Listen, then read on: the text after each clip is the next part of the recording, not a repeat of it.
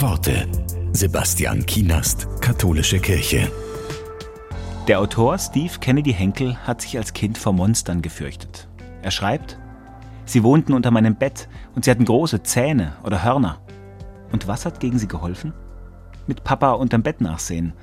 Oder ein Nachtlicht, denn das weiß ja jeder. Monster hassen Licht. Irgendwann werden wir erwachsen und brauchen kein Nachtlicht mehr. Wir meinen, dann verschwinden die Monster.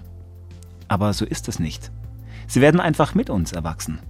Sie wohnen dann am Arbeitsplatz, in unserem Social-Media-Account oder in unseren Beziehungen und sie haben nichts von ihrer Macht verloren. Sie haben Namen wie Eigentlich kannst du nichts oder Du musst alle umsorgen, sonst liebt dich keiner. Genau wie früher können sie uns lähmen. Manchmal ist gar kein Monster da und du brauchst jemanden, der mit dir nachschaut und das feststellt. Noch immer hassen sie das Licht und verlieren ihre Macht, wenn du ihre Lügen ans Tageslicht bringst.